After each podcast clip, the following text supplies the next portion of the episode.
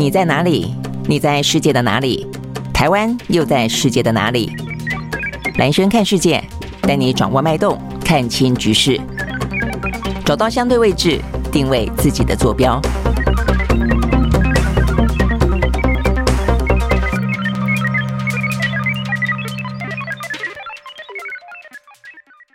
大家好，我是蓝轩啊，欢迎收看今天的蓝轩看世界。美中之间啊，这个在继先前就前几天嘛啊，我们看到呢，这个中国的呃外交部长秦刚不是呃这个见了美国的驻中国大使伯恩斯嘛啊，这个初步的交换意见。那今天的话呢，算是一个更高层级的，而且呢算是面对面的会谈了啊，那就是呢，Sullivan 就是美国的国安会的啊这个呃等于是他们的国安安国家安全顾问，跟呃这个大陆方面啊这个最等于说外交的第一把手王毅哦，他呢，他们呢在奥地利啊、哦、这个地方正式见面了。那这个见面的话呢，还蛮特别的哦。他们呢在呃见面的时候呢是关门的哦，关起门来闭门，呃，代表是非常的正式的，不是说呃那种什么场边啦，简单的交换意见而已哦，是闭门的。八个小时的哦，这个会谈好，所以呢，这个部分的话呢，在这段时间看起来呢，呃，美方频频的啊，这个释放出来，希望能跟中国大陆方面呢，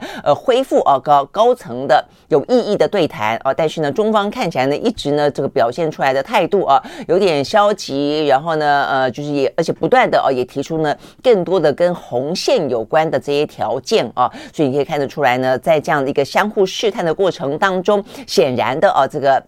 呃，等于是终于哦，在这个气球间谍气球事件之后呢，等于是算是恢复了啊，这个这样的一个高层的会谈。好，所以这个是相当受到关注的哦。那呃，我想大家当然会注意说，那接下来的话呢，会不会呃这个就此。打开了啊，这个高层会谈、高层各个层级沟通的这个门哦，所以我看到呢，这个部分就是说接下来的话呢，说确实啊，包括呢大陆的商务部长王文涛，他打算呢在下个礼拜呢在华府跟美国的商务部长雷蒙多啊这个见面。那先前的话呢，其实好多个层级都希望是美方释出来、释放出来，想要跟中方啊有所会谈的嘛。一个是外交层级的，那就是布林肯跟这个秦刚，甚至布林肯呢想要去见啊这个习近平。那在的话呢是商务啊，这个贸易部分的话呢是雷蒙多跟王文涛。那另外的话呢，在财政部长部分的话呢，本来说叶伦也想要去访问中国大陆啊。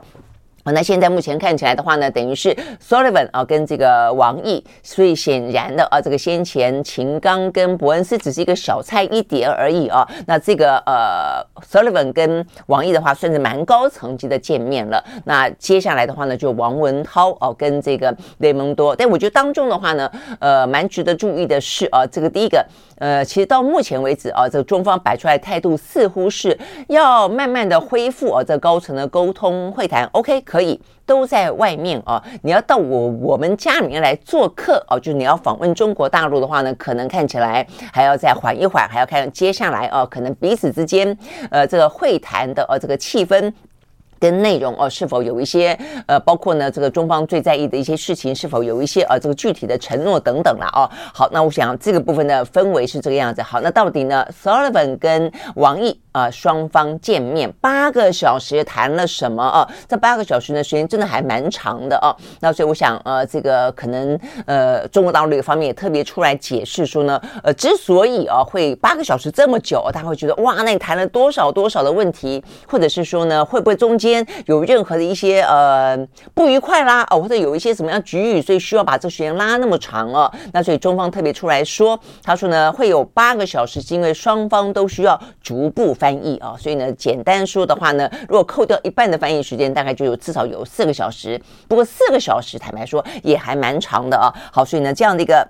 呃，会议当中的话呢，呃，目前呃，就双方各自出来啊，这个说他们谈及的话题呢，确实也还蛮广泛的啊。目前看起来的话呢，在美方美方的表示啊，他的意思是说呢，呃，就是他们讨论有关于一些安全的，然后贸易的、科技的、台湾的跟南海的等等问题。那新华社的报道说，双方就呢推动中美关系排除障碍、止跌企稳这件事情，进行了坦率的、深入的。实质性的建设性的讨论啊，那通常呢来说的话呢，中方对于怎么样子去描绘一个对谈当中的气氛啊，其实呢用字遣词是相当的谨慎，相当的注意的啊。当然，大家会讲到有关于坦率的、具建设性的话呢，代表的事实上呢，有些坦率哦，代表这个过程当中应该有一些呢各持己见，呃呃，所以呢非常坦率的表达自己的这个不同意见的部分。所以呃，我想这个部分的话呢。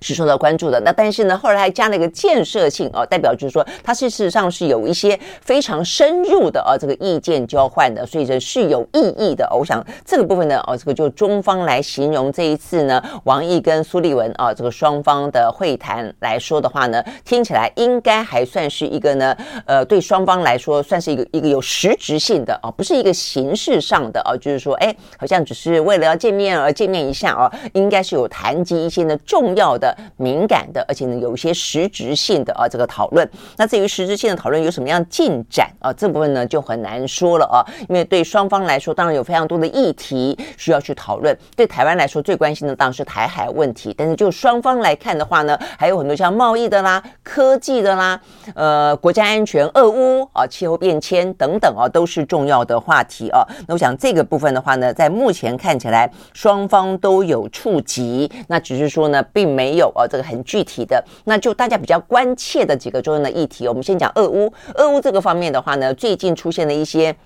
比较不一样的气氛是在于欧洲哦，开始也释放出讯息，欢迎中国扮演一些斡旋者的角色哦。那这个部分的话呢，在昨天呃，苏立文跟王毅两个人见面当中的话呢，出来对外说的时候呢，美方有在重申啊，认为中国大陆可以扮演在俄乌呃这样的一个呃战争当中一个呃关键性的积极的啊这个角色，所以看起来美方呃也啊这个等于是也算是松口了啦啊，也欢迎啊这个中国扮演。一些角色，不过呃，不过美方也再次的强调，对于中国如果有军援俄罗斯的话呢，他们是表达了一些特别提醒啊，表达了一个反对的立场。好，所以呢，就是在俄乌战争当中啊，这个双方的态度。那我想对台湾来说呢，可能更关心的啊，就是呢，呀，有关于在台海部分。那台海部分的话呢，当然对于中国大陆来说，一定是啊，目前跟美国来沟通当中的前提，非常重要的前提哦，它的红线是不断的。的呃画又画哦，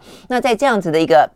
双方的见面里面来看的话，我们看到呢，这美方的态度，我想当然就非常值得台湾来注意哦。那事实上呢，这也是呢这段时间我们不断在看的时候呢，都。自我提醒啊，呃，也呼吁啊，这个政府要必须正视的部分啊，那就是美国虽然呢看起来，呃，一方面好像跟中国大陆有非常啊这个战略性的很多方面的一些对峙、角力跟拉锯，但是呢，它维持跟中方之间的一个护栏关系，而且呢，在所谓的台海问题当中，它一样的重申了第一个。一中政策哦，这是美，这是中国最要听的。他还是讲了一中政策，他也再次重申了反台独哦。所以呢，这是 Sullivan 他在昨天呢闭门会议当中他重申的部分。那当然，对于台湾部分的话呢，呃，有利的部分在于说，他在讲到一中政策的时候，他再一次的讲到了，等于是有一点点但书对台湾有利，就是他重申的台湾关系法。还有六项保证，那这个台湾关系法跟六项保证当中，对台湾有利的部分在于说，中间最主要是规范到了有关于军售哦，所以那个军售部分的话呢，代表就它会持续啊，这个对对台湾提供啊这个相相对自卫性的武器啦哦，那所以这个部分的话呢，等于是呃美方哦他们在描述了一中政策的同时，带到了啊这个跟台湾这部分，至少在我们的自我防卫部分啊，这个就是说他们卖台湾武器不会受到。到呢，中方的呃这些影响，更更不用说不用中方点头。那不过当然，中方。永远都会对于这个美国卖台湾武器哦，呃，有一些 comment 或有一些抗议，我们但是这是一个比较形式上面的了哦。那所以这个部分的话呢，是我们看到哦，这个美方呃，等于是重申了啊，这个中国大陆想要听的话哦。然后呢，但是对台湾部分的话呢，它是重申了军售的保证。那当然还讲到一个，就他希望就是说，呃，台湾台海是维持现状的，反对。单方面的改变现状啊，所以呢，和平这件事情呢，是美方啊，似乎呢，这算是对两岸也甚至对台湾的一个允诺啊。那但是当然，我相信对中方来说，他可能会觉得，呃，未必啊，觉得完完全全满意的是所谓的一中政策的内涵是不断的被美国掏空哦，所以呢，美国现在呢重申了一中政策，是不是呃中国会完完全全满意？未必哦，但是这个部分就就因为这个部分你很难去。说呃，要讲到什么程度啊，你才会满意？那至少啊，这个美方还是愿意啊，这个重申一中政策跟反台独的。那我想这个部分的话呢，对台湾来说啊，呃，也是必须要去呃，就是警警醒的。就对于美国来说的话呢，跟台湾之间所谓的紧密的关系啊，这个忠实的伙伴，呃，中间还是以他自己美国的利益为主了哦，他还是会想讲一些呃，中国大陆想要。听的话，哦，那只是说这个部分的话呢，当然。还要留下很多的部分作为美国未来更多的交涉的筹码嘛，这些都是一些战略当中可以去理解的部分了哦。好，所以呢，这是有关于呢，呃，苏利文跟王毅啊，这个双方呢，在魁别已久的啊，等于是间谍气球事件之后，呃，算是双方的高层啊，这个算是呃国家安全跟外交的高层啊，这个见面。好，所以接下来的话呢，算是开了一个啊这个门。至至于这个门未来会开多大，那呃是不是啊这个可以？继续的，甚至接下来的话呢，包括布林肯访访中国大陆哦，甚至拜登跟习近平的见面，我相信呢，对拜登来说的话呢，应该是他非常期待哦，在今年下半年他要竞选连任的路上哦，可以呢展现出来的他跟习近平之间的共管，呃，两国之间的关系哦。但是呢，呃，中方习近平这方面的话呢，会不会接受？我觉得接下来就要看了啊。那但是至少今天啊，这样的一个相关的。呃，新闻啊，这个双方见面在奥地利维也纳的这个动作啊，是一个相当具有啊这个呃意义的啊，这样的一个等于是首次会面啊，有点恢复，而且双方都有讲到哦，他们呢希望能够恢复啊，包括连中方都有讲到，希望能够去恢复啊这样子的一个呃战略性的沟通渠道。好，那所以呢，这个部分是我们看到的啊，有关于中美之间啊，开始呢，哎，开始恢复了一些高层级的沟通了啊。但是可以恢复这个高层级的沟通，当然都跟过程当中啊，这个美中双方各自运用的各自的筹码，不断的对对方施压也好啊，或者是说呢。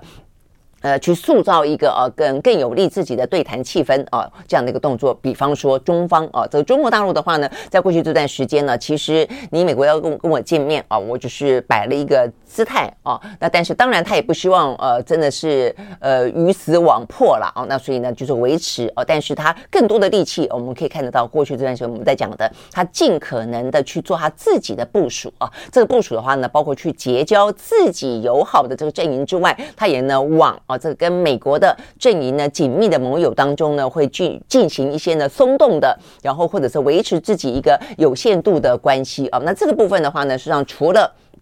呃，这个中国的外交部长秦刚啊，他去访问德国、法国跟挪威，现在人正在呢欧洲之外。我们看到了呃，韩正，韩正呢是呃中国的副呃国务院的副总理嘛啊，他去参加了英国的啊这个相关的国王的呃加冕典礼之后的话呢，他事实上人是留在呢欧洲继续进行访问的啊。那他现在呢正在访问哪里呢？访问。呃，荷兰啊，那所以呢，等于是他在英国之后的话呢，去了葡萄牙，去了葡萄牙之后啊，他现在呢，呃，在今天的时间啊，这呃，等昨天的时间，他就见了国呃荷兰的国王啊亚历山大，而且跟他们的总理啊这个格克鲁德克鲁啊。的的 Crow 哦，德克鲁呢见面，那这个等于换言之，等于是中国的呃两个蛮重要的呃高层级的官员，一个是韩正，一个呢是秦刚，人都正在欧洲，而且呢呃这个会见的。国家的话呢，都是相当重要的国家哦。我们昨天有讲到过有关于呃这个秦刚，他德国、法国当然是非常的重要，都是呢呃这个欧洲当中呢最有呃国力实力的呃这个嗯国家之外，呃挪威的话当然还带有一些呢可能俄乌战争当中哦这个进行协调斡旋角色的那么一个呃不一样的啊这个目目的啊跟不一样的一个。意义啊，那但是呢，韩正这个到荷兰的话呢，我看蛮明显的部分呢，就跟这个经经济跟呃半导体是有关系的。因为我们知道呢，荷兰啊，它事实上在过去这段时间，等于是在。日本、韩国之外哦，当美国要寄出对于中国的禁令的时候，有一个呢是比较呃遥远的，不是属于亚洲哦，因为目前看起来很多半导体厉害的哦，这个包括台湾啦，哦 南呃南韩啦，哦那包括呢日本的原料啦等等，但是设备厂商很大的一个呢，其实是在。荷兰啊，是在欧洲的荷兰，啊，就是艾斯摩尔。那像这个艾斯摩尔的话呢，呃，在过去这段时间呢，很受关注的是，他也呢，呃，站在美国的呃，等于是同一个阵线了。他对于中国大陆的呢，对于荷兰的国家安全跟呃经济战略安全，事实上呢，还是表达了高度的疑虑的哦。所以呢，这个时间点上呢，韩正去访问啊，这个荷兰，呃，具有相当呃重要的意义了哦。那我们知道呢。在过去这段时间啊，我看到这个是荷兰的媒体的报道啊，这个荷兰的电讯报哦，他们也特别讲到说，这一次哦，这个韩正的来访呢，呃，对于荷兰过去呢，至少做了两件事情，让中国很感冒来看的话呢，此行当然呢，具有哦这个某个程度化解或者呢去彼此之间沟通哦这样的一个相当重要的意义啊。第一个是在呃今年四月份的时候，我记得我们在节目里面也讲到啊，荷兰的军事情报跟安全局他们提。提出了一份报告，呃，这份报告的话呢，呃，等于是年度报告啊，呃，很清楚的直指中国呢是荷兰最大的资讯跟情报的安全威胁哦，所以呢，这个部分的话呢，等于是。荷兰呢很清楚的哦，透过政府哦这样的一个立场而来表达对于中国的疑虑。那再一个的话呢是哦这个呃荷兰在三月份的时候先比较，因为整个的国家安全情报安全是更大范围的哦。那这个三月份的话呢比较早一点是针对半导体这件事情。呃，那这个荷兰啊他们政府宣布哦，他们等于就是跟着哦这个美国的脚步哦，他等于是关管制了先进的设备啊这个出口到中国大陆哦，所以等于是呃。呃，协助美国哦，这个掐住了中国的半导体的咽喉哦，所以呢，那个时候我们还记得嘛？哦，这个美国呢，等不断的游说啊，这个日本啦、韩国啦、台湾啦，哦，这个。荷兰就是呃，包括材料啦、设备啦、人才啦，啊，这个晶片等等啊，就是各个方面啊，都试图去围堵住中国。成熟制程 OK 哦，但是的话呢，先进制程的话呢，就是啊，这个尽可能的啊，去阻挠哦，这个中国不让它哦，在这个方面能够有更进一步的突破。好，所以呢，就是呢，荷兰啊，在呃这个过程当中啊，这个扮演的角色，这也是呢这一次看起来呢，中国的国务院的副总理韩正造访荷兰呢，我想最重要的意义。那韩正的话呢，当然他呃，就副总理来说，他是上海市长出身嘛，是上海市委书记，所以他在相当的财经当中的分量啊，也算是非常高的。好，所以我们可以看到呢，其实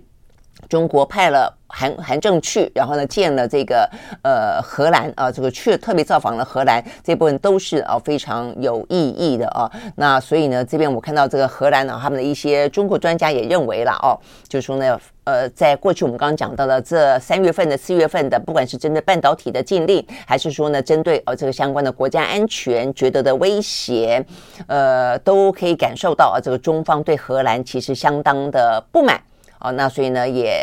表示就是说，未来之间的一些原本啊，这个呃，算是蛮也算是有相当程度的一些贸易量啊的这样的一个关系呢，可能会受损哦。所以这边有个数字哦，让大家稍微知道一下，就是说，呃，这个就荷兰，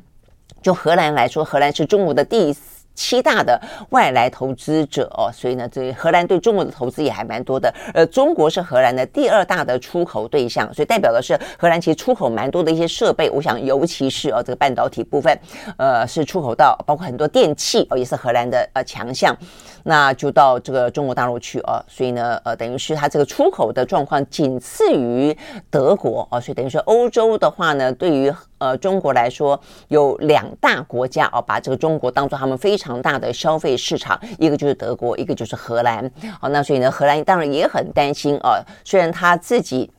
一方面在半导体这部分的话呢，呃，参与了呃这个美国的一些制裁跟围堵，然后呢，在情报当中，他也真的担心啊，这个中国崛起之后啊，呃，比方说对他们的一些科技啦，呃，一些 know how 啊等等啊，都会有一些呃侵侵犯，或者有一些呃这个对他们来说会有些利益受损啊，但是他们也很担心其他的部分啊被这个中国。报复啊，被中国株连。我想这个部分的话呢，等于是这次见面啊，相信对这个话题来说都会啊是很大的一些呃沟通吧啊。那这个部分的话呢，是在今天我们看得到的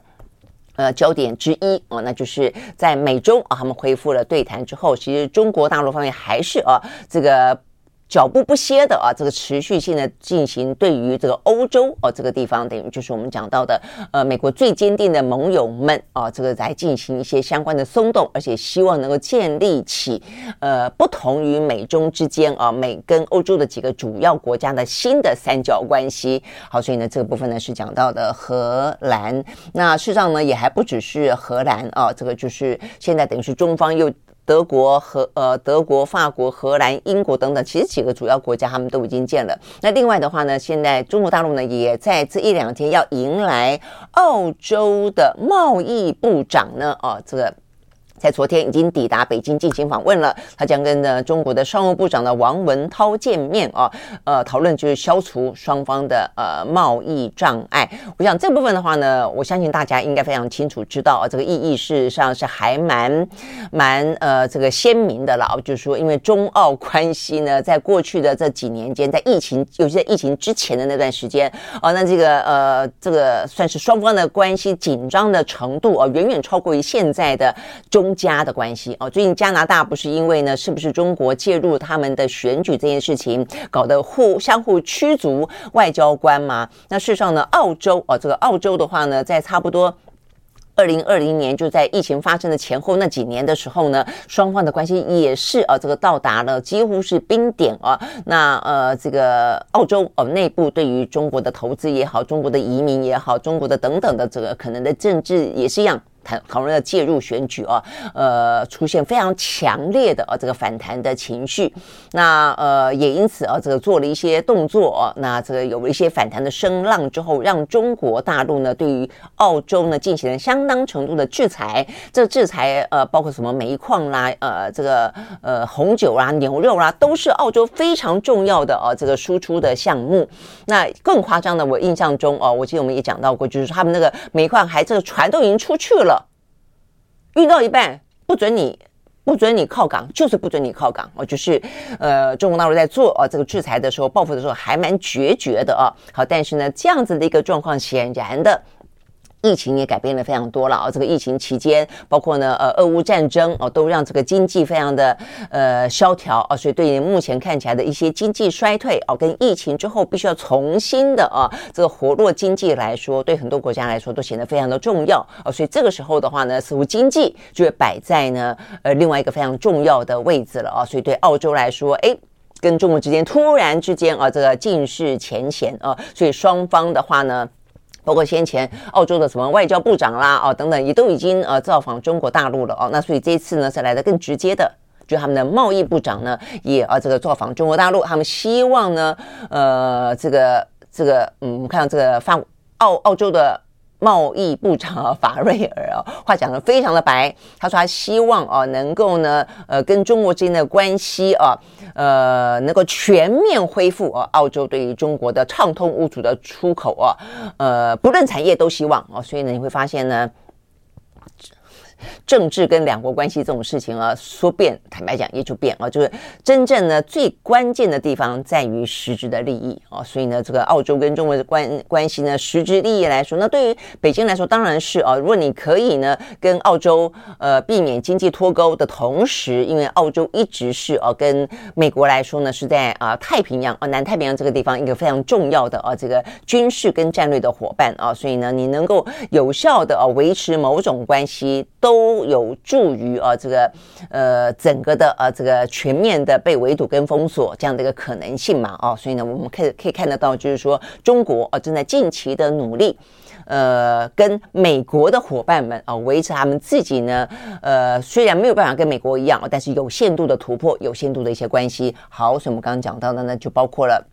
德国、法国、荷兰哦，这个澳洲都是这个样子的。好，那所以呢，这是我们今天看到啊，这个在呃中美之间跟中美啊这个呃外部来说的话呢，这个外交战场上呃这样子的一个最新的发展。好，那再来的话呢，就看一下俄乌啊。那俄乌的话呢，因为呃在昨天啊，本来还传出来说，呃这个呃乌军在巴赫姆哦这个地方的话呢，传出捷报哦，说让这个俄军呢撤退两公里啊。那这部分的话呢，《自由时报》还放在头版的二题哦。那这个头版的头条，今天台湾多半都是中台中捷运了。我们待会儿呢，如果有时间，花点点时间来讲哦，因为这部分我们昨天也说了，我觉得问题还蛮大的哦。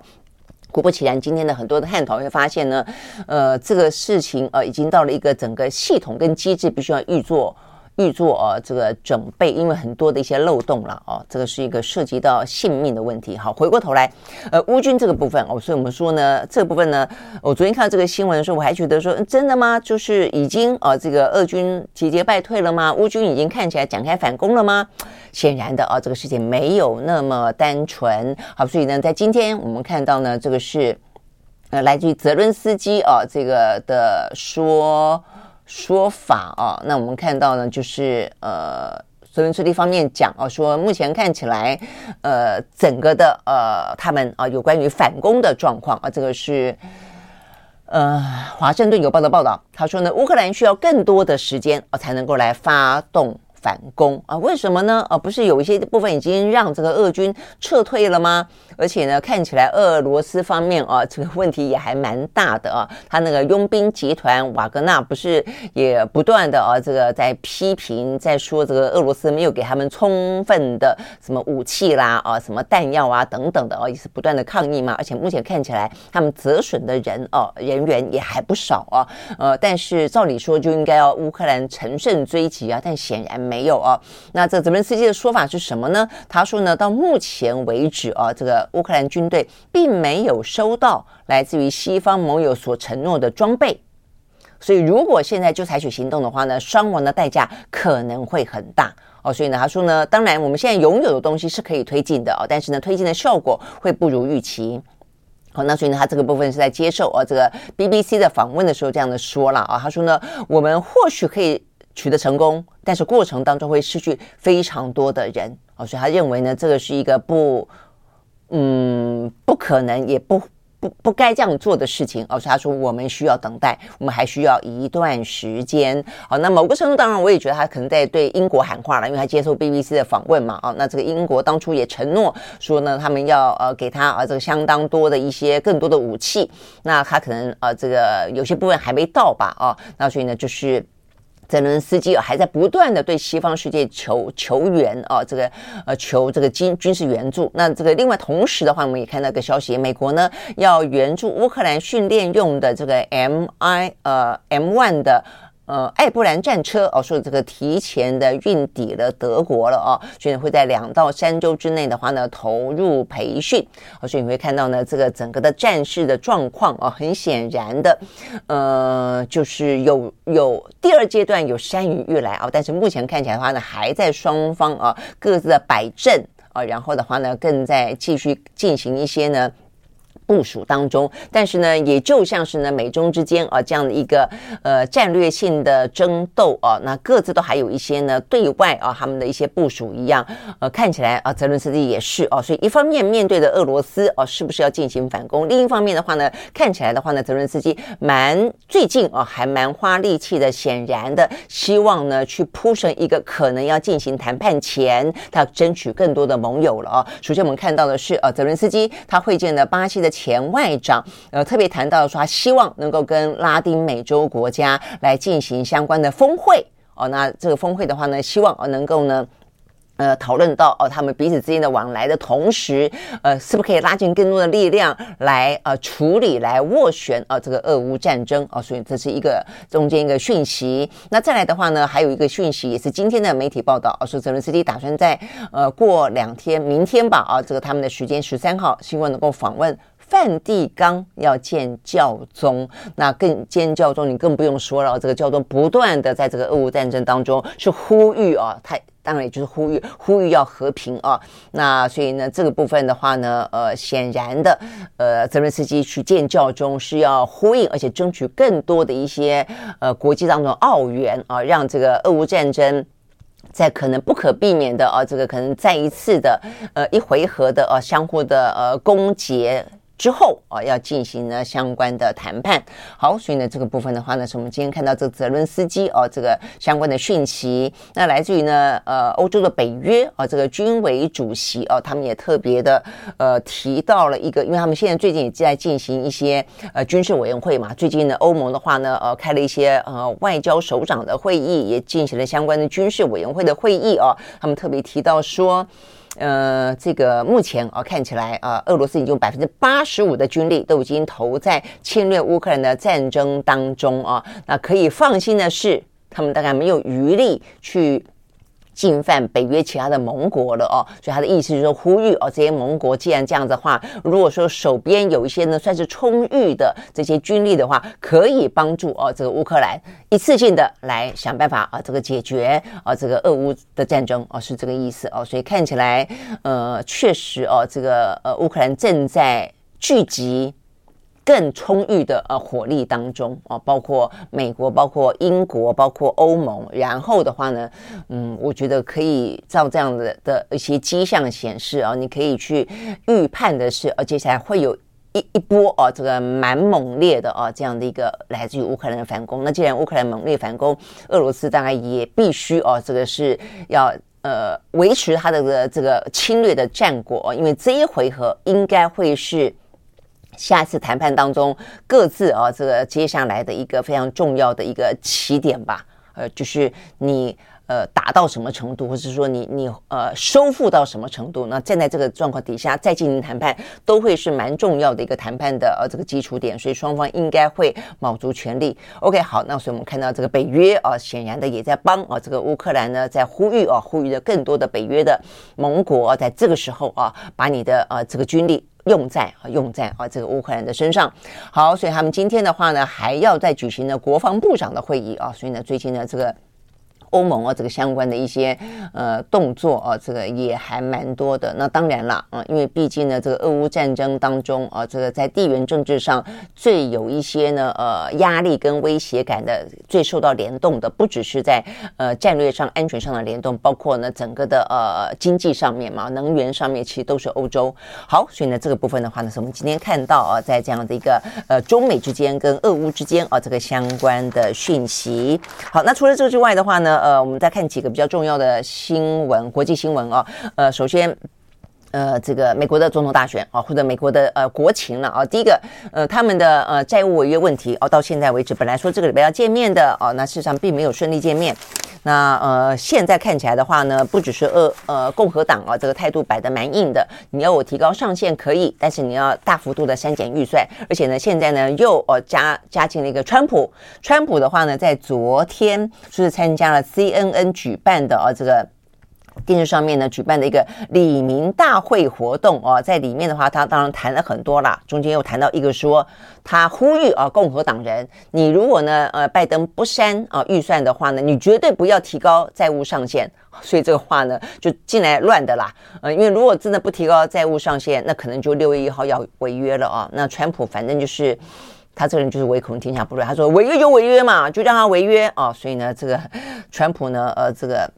所以看起来有关于美国的啊这个债务上限这个问题啊，现这一次的讨论是还蛮尖锐的啊。那因为川普这样讲啊，昨昨天啊拜登也撂话了啊，他就是对共和党说，如果你不提高债务上上限的话呢，我不去亚洲行了，呃，什么 G7 我不参加了啊。所以他的意思是说，当然 G7 对美国来说，对于美国对应中国来说，对于美国在印太的利益来说都很重要。那所以他就说，那我不去了。哦，所以呢，双方都有点在撂狠话了哦。好，所以呢，呃，这个到底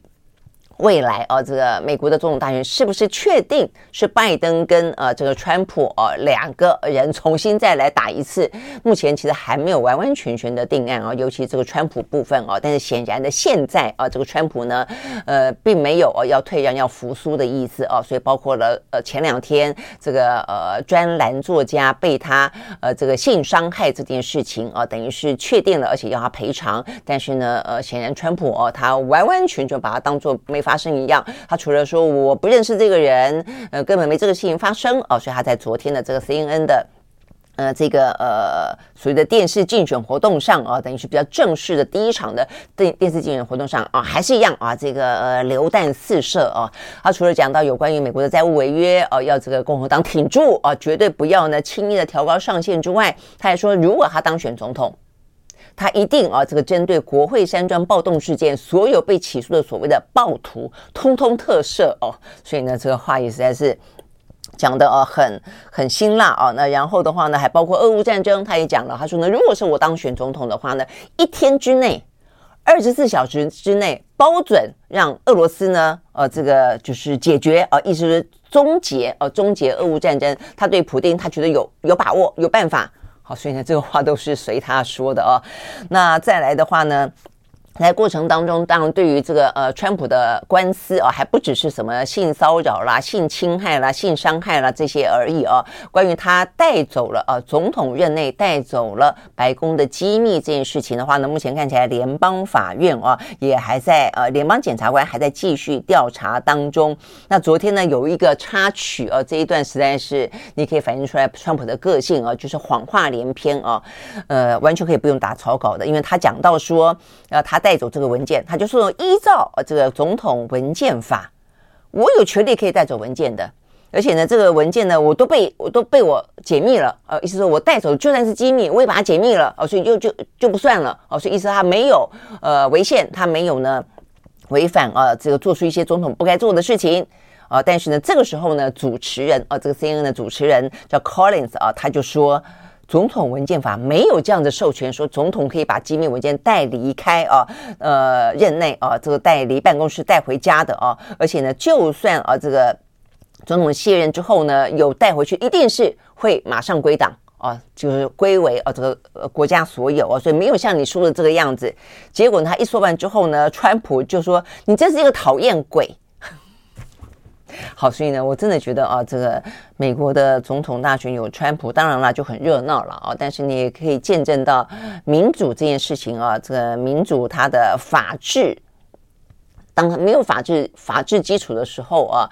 呃，其实。就像一场闹剧一样哦，OK，好，所以呢，这个部分的话呢，就讲到川普啊，呃，这他昨天啊，等于是他首次的电视的呃竞选，所以对于他在争取共和党的提名这个部分的话呢，他现在看起来，即便看起来公过程当中有一些风波哦，但是他呢是打死不退。那他跟川普之间啊，也针对啊这个什么呃债务违约这个事情继续的撂话。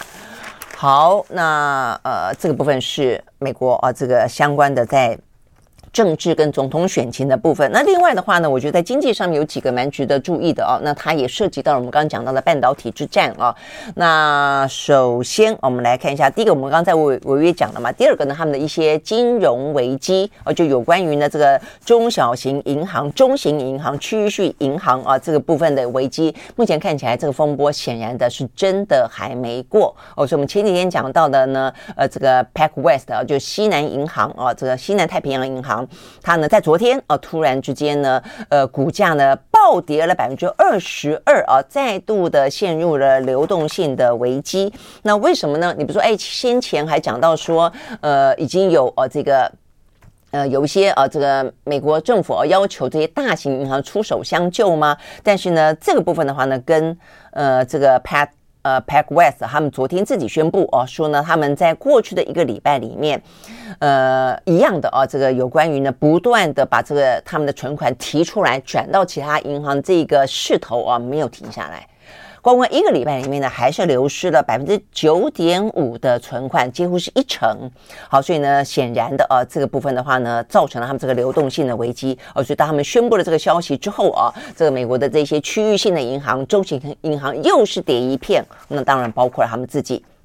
好，那所以呢，这个部分的话呢，呃，在美国哦，这个等于是股市当中哦，他们认为呃，这个流动性的危机目前看起来其实还是非常的呃，这个惊险的。OK 啊，所以呢，原本美国是有些好消息的啦，包括他们这个消费者的物价指数哦，等于是看起来不断的是有往下走的嘛哦，所以呢，在前两天的数字的百分之四点五哦，所以相对来说，在他们这个整个的物价通膨飙涨的时候，已经算是一个相对低点了。那昨天又有一个数字啊，这个数字是他们的生产者的。的物价指数 PPI，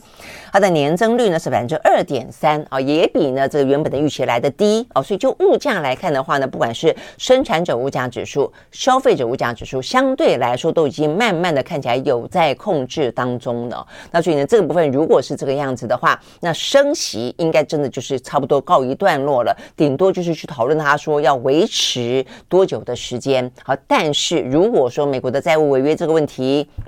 隐性还没拆除，那有关于呢，他们中型的区域性的银行，呃，这个违约挤兑、流动性看绿的问题也没解决。那显然的啊，有关于呢这个经济要复苏，也不是一件那么容易的事情。好，所以呢，就是有关于啊这个经济部分让大家知道的一下的部分。那再来的话呢，关于这个晶片半导体的部分啊，我觉得目前看起来也还是啊一个蛮重要的议题哦。那这个议题当然就跟台湾非常有关了哦。那我们昨天还看到呢，我们的驻美代表萧美。情，呃，他在啊这个一个呃场合当中吧，哦，他是哦，他是接受《华盛顿时报》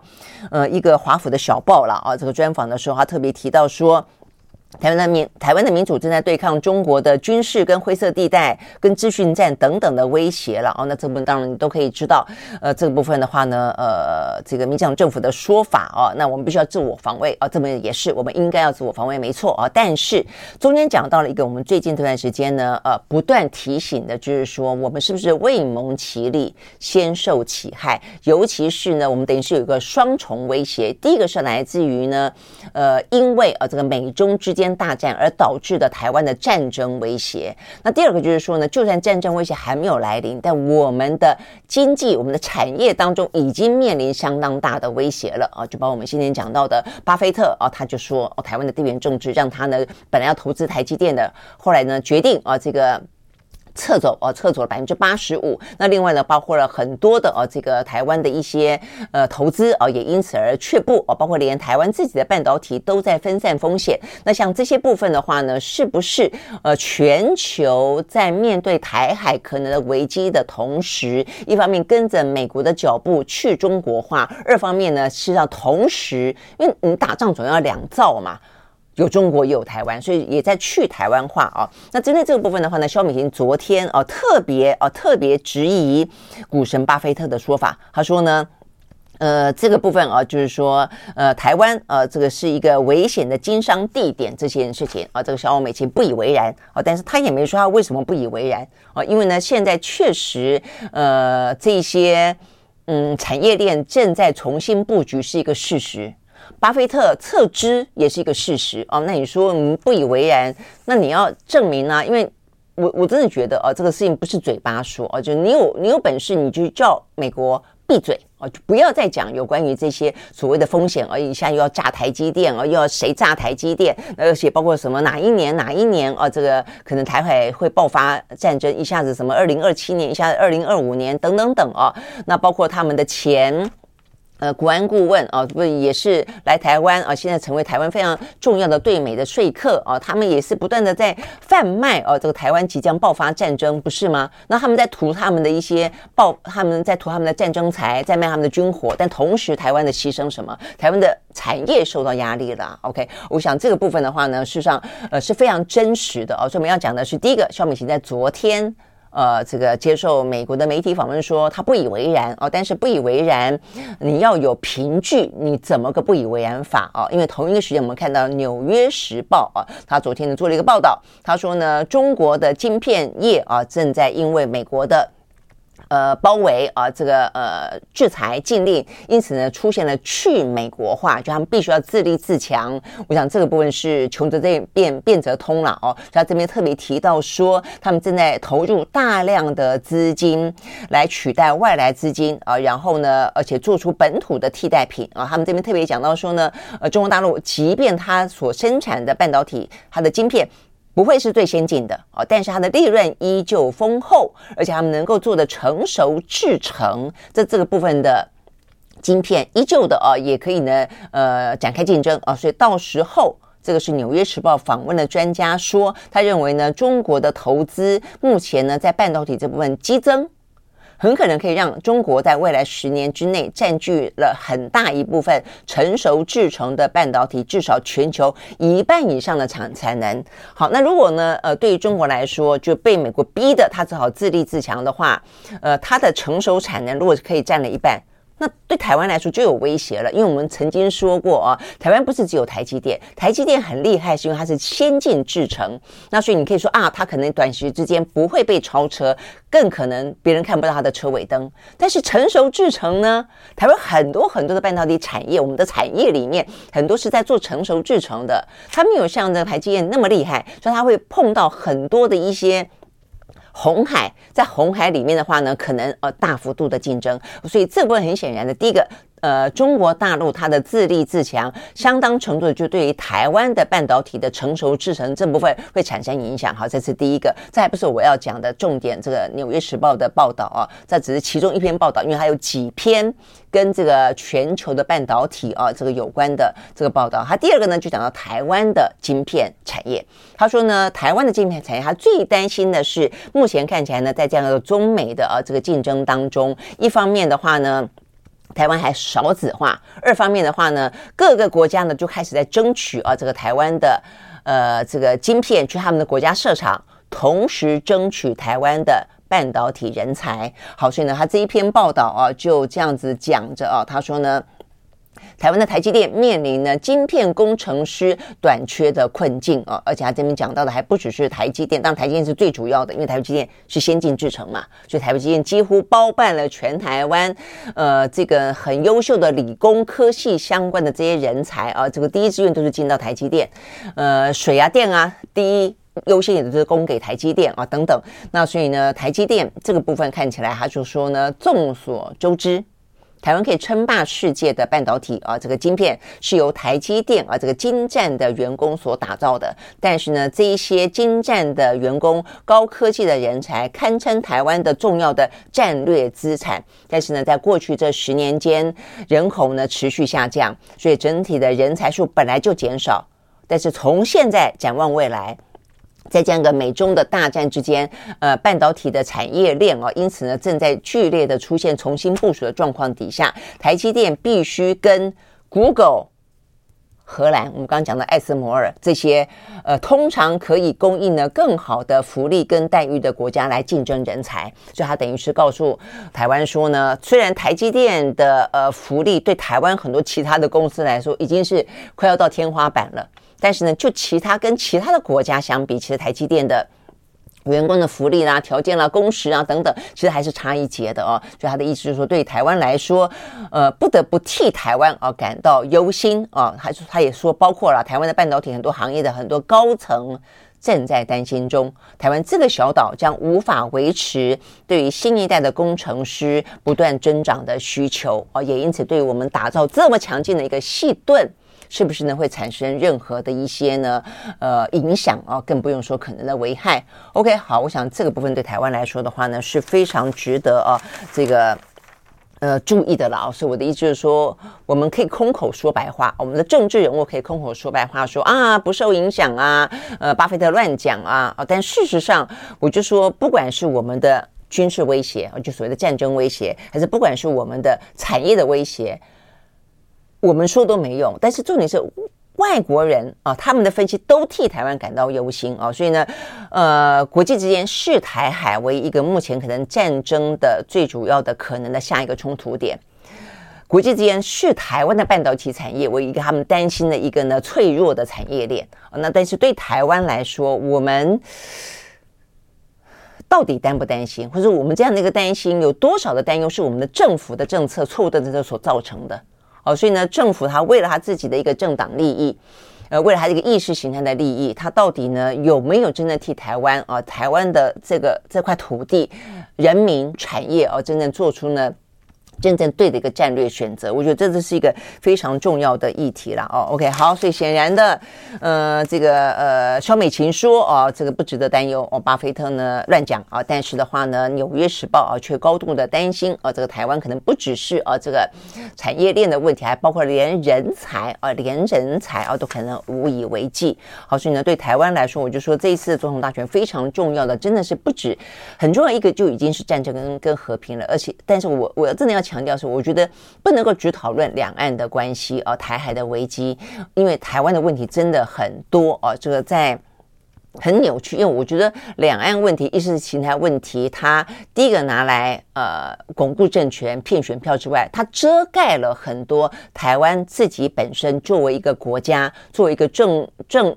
呃，政府的治理者，他因此可以呢，呃，稀里糊涂哦，就是他可以去想办法，对于各界的批评，他用意识形态去想办法呢，削弱或是去化解。很简单讲，比方疫苗，我们今天可以非常科学化的、理性的去讨论，我们该不该买疫苗，什么时候应该应该买疫苗，应不应该去买哦，什么样子的疫苗？但是呢，对。对于我们的政府来说，你错误的疫苗政策，我现在可以用啊，因为那是一个中国的疫苗啊，哦，那中国他要打压我们呢，哦，那我们呃，这个就他会用一大堆一属于一些非关事物本身。好的一件事情，去想办法呢，削弱各界对他的批评，或者去巩固他的支持者。他的支持者为了去支持他的意识形态，因此在其他的议题当中就可以有一些不同的讨论。而因此或者甚至就觉得说，好吧，我为了让这个本土政权继续延续，所以其他部分都睁一只眼闭一只眼。其实就变成台湾在讨论台湾的这个国家发展啊，产业发展、人才问题啊，这个少子化问题的时候都被遮盖住了，我们都没有足够的时间去做真正科学的、理性的讨论啊，而且是公开的讨论。我觉得这个分部分真的是啊，对台湾来说是一个很大很大的危机，就是我们的危机在于我们过度的意识形态化，我们的政府用过度的政治的方式来讨论很多其他的议题。好了，那回过头来讲啊，这个包括。很重要的啊，这个呃，今天我们看到这个呃台中捷运的话题，我觉得这个捷运的话题也是一个非常重要的话题，因为很显然的啊，呃，这个议题凸显出来的是台中捷运，它要不是在中午发生的话，我我觉得它的死伤人数可能不只是一死十伤啊，那呃，更何况这样子的一个已经在发动。已经开始进行自动驾驶哦，所以呢，如果我们要进入到所谓的自动驾驶的话呢，你很多的问题显然的我们还没有做好完全的准备。今天各报道都讲说有一个致命的四十秒哦，或者致命的四十一秒没有应变，这关键在于啊，我觉得有有两个呃，第一个我们先讲到这个责任方了啊，第一个的话呢就在讲啊新复发哦，大家就想啊这个呃吊臂哦怎么会掉下来？怎么会掉下来是一件事情哦，所以呢这个新复发啊以及呢。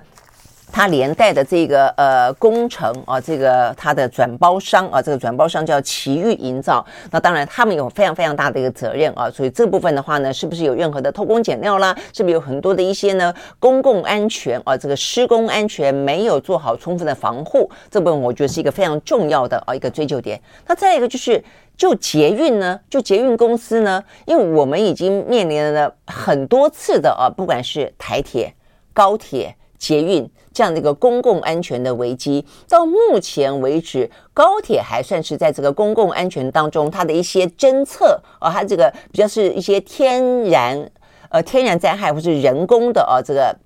人为的一些可能的灾害外呃，等于是从外而而入啊，这个侵入的部分，它有一个相当的一个呃机制。但除了这个之外的话呢，我们都是用。性命用血泪去换来比较完整的机制，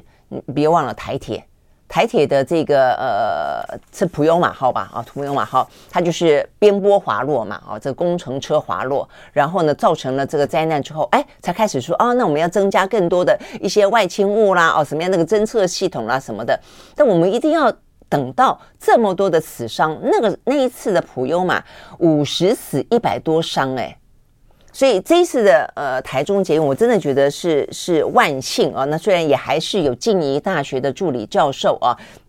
他是当中的一死啊。那呃，是不是我们应该要去更注意到这样子的一个呃所谓的监测系统哦？所以呢，它它中间就有两个层次啊。第一个就是说，呃，它的监测系统为什么？因为他们所谓的关键的四十秒或者四十一秒里面，有一半的时间是讲到说，在发生这件事情之前就发现发现轨道上面呢有入侵物之前这件事情，这件事情是侦测系统的问题，就是说侦测系统为什么没有注意到掉落物掉到你的铁轨上？哦，那他们说呢，现在。呃，这个台中捷运啊，有的这个呃机制是防撞的机制啊，就是说，当你碰到轨道上面有有东西的时候，它就会呃展开呢一连串的紧急的呃呃应变啊，就是包括你可以停止刹车等等，但是你要等到撞上为止。好，那所以这一次的事件是因为从天而降，所以呢，你明明看到了，而且很奇怪，它从天而降也还是有掉落轨道。而且还发出粉尘哦，所以你从这个画面上面看得到，很多人已经看到粉尘了。但是呢，就在呃这个这个随车的这个驾驶员没有看到之前，他他没有任何这个机制，就是说呃有掉落掉下来，他也侦测不到，掉落到不知道轨道的哪里，为什么也没侦测到？所以我觉得这个侦测系统本身是有问题的哦，所以我觉得这是第一点哦，所以他们现在也说。这个部分的话呢，要去呃这个重新啊这个去去建立更更呃这个呃完备的呃这样的一个侦测机制，而且事实上不只是台中捷运，呃高捷。北捷啊，什么桃捷都各有各的不同的哦。这个目前的侦测异物的警告，目前看起来的话呢，北捷还算是比较哦，可能完整一点的啊。说呢是都设置有障碍物的侦测设备，只要碰到轨道上面有异物，就会立即刹车回报行控中心。那但是呢，呃，像是呃新北，新北的话是全自动无人驾驶。所以呢，呃，这个行控中心的话呢，它必须要靠随车员来控制刹车呃，这个紧急停车。那像高捷，高捷的话，一般轨道根本没有异物入侵的侦测系统哦，所以你看不同的。县市啊，这个不同都市的这个呃捷运还有不同的侦测系统，呃，有阳春版的，有比较好一点的，但是再怎么好都没有啊，呃，完完整整的啊，可以呢，除了碰到障碍物之外，能够先前预警的都没有，尤其从天而降的啊，也没有。哦，那所以我想这个部分的话是必须要去补足。好，那第二个，第二个就是好，那这个事情当中的话呢，后来在等于是呃发生，等于是后来看到了有异物掉进了轨道之后，大概是呃东西掉下来之后的二十一秒左右，随车员发现了啊，随车员飞发现之后，大家就讨论第一个，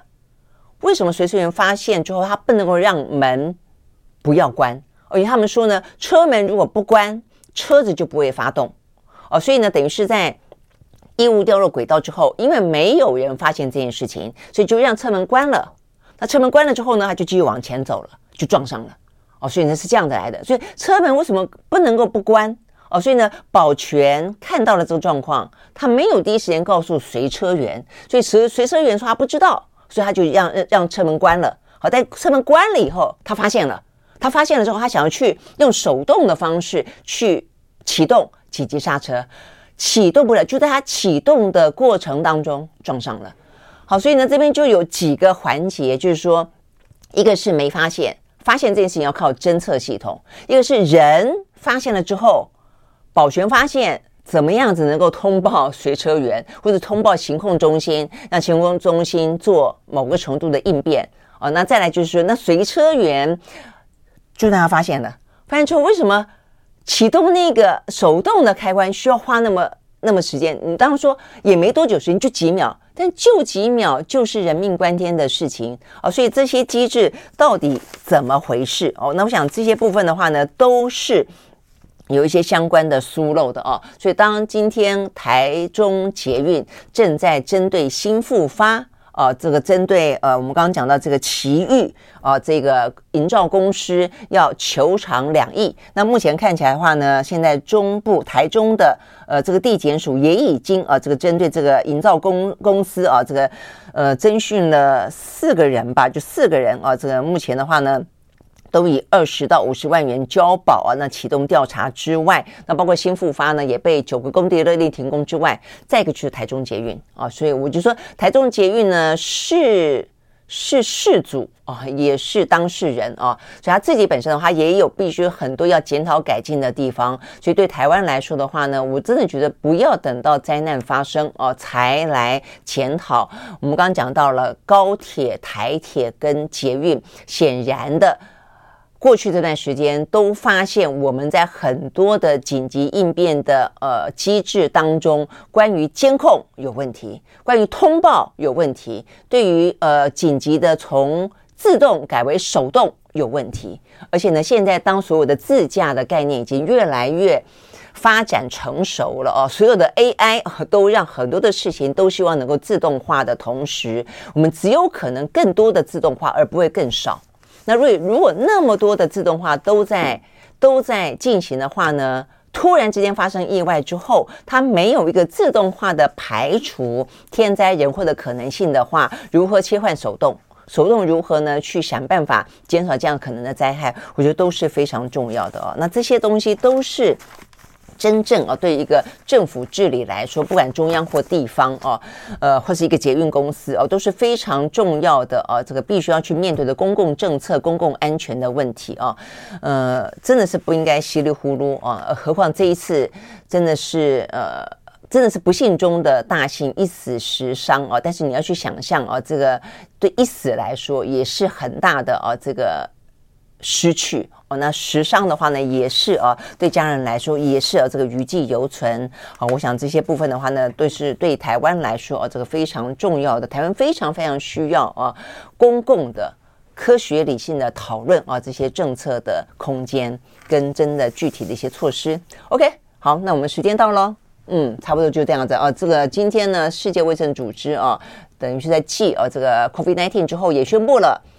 猴痘哦，说呢疫情趋缓了，它不再是国际关注的公卫紧急事件哦，所以也等于是正式取消了啊这样的一个紧急状态。好，我们时间到了，嗯，OK，这个周末呢就是母亲节，好，所以呢在这边要祝福所有的天底下的母亲，真的是母亲节快乐。然后的话呢，呃，除了让妈妈不用再煮饭之外，呃，我也在想，是不是有一些更创意的方式啊？否则的话呢？呃，这个妈妈好像不让她煮饭，出去吃个饭，好像就已经是很很对她的感谢了。当然也是感谢了哦，让她休息一天。但是呢，可以发挥创意一下哦，这个全家呢能够过得更开心的啊，大家同乐的母亲节。OK，好，拜拜喽，下周一再见，拜拜。